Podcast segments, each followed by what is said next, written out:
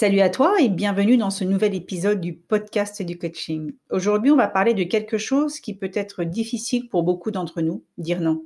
Alors voici, apprendre à dire non en cinq étapes. Que ce soit au travail, dans nos relations personnelles ou avec notre famille, il peut être difficile de refuser une demande ou une invitation sans avoir l'impression de blesser ou de décevoir quelqu'un. Mais dire oui à tout peut être épuisant et peut nous empêcher de prendre soin de nous-mêmes. C'est pourquoi il est important d'apprendre à dire non. La première étape pour dire non est de prendre conscience de tes propres limites et de tes propres besoins.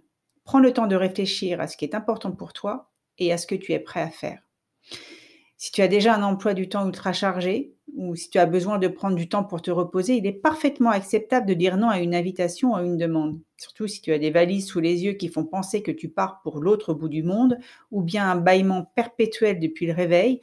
Bon, bah, clairement, euh, ce sont des signes que tu feras mieux d'aller te coucher tôt plutôt que d'accepter l'invitation de Chloé à sortir jusqu'à des pas d'heure ce soir, sachant qu'on est mardi et que l'acceptation de cette invitation implique que tu vas devoir te traîner tout le reste de la semaine.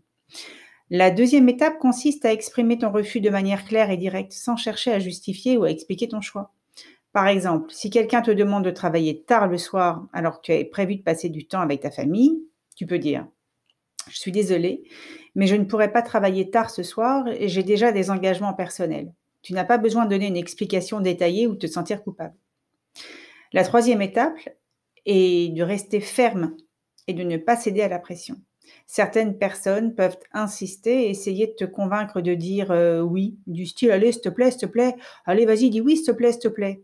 Mais tu dois rester fidèle à toi-même et à tes besoins. Si tu continues à dire non de manière claire et respectueuse, les autres finiront par comprendre que tu as des limites et qu'ils doivent les respecter. La quatrième étape consiste à offrir une alternative ou à proposer une solution de rechange. Parfois, euh, tu peux dire non à une demande, mais tu peux aussi offrir une solution qui peut aider la personne à trouver une autre personne ou une autre ressource pour répondre à son besoin. Par exemple, si un collègue te demande de l'aide sur un projet, mais tu es déjà surchargé, tu peux dire écoute, je suis désolé, mais je ne peux pas t'aider pour le moment, mais je peux te mettre en contact avec quelqu'un qui pourrait être en mesure de t'aider. Cela montre que tu es toujours prêt à aider, mais que tu as des limites claires. La cinquième étape est de pratiquer la communication assertive. La communication assertive, elle consiste à exprimer tes opinions, tes besoins et tes limites de manière claire, respectueuse et directe.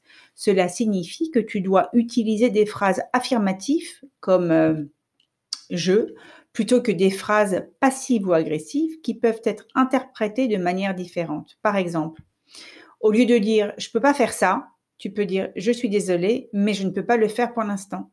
La communication assertive peut t'aider à éviter des malentendus et à maintenir des relations positives avec les autres. Voilà, c'est tout pour aujourd'hui. J'espère que ces conseils t'ont été utiles.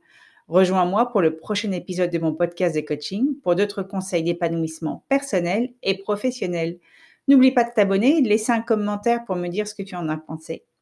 À bientôt et souviens-toi, c'est toi la star de ta propre vie, alors faisant un spectacle grandiose. Ciao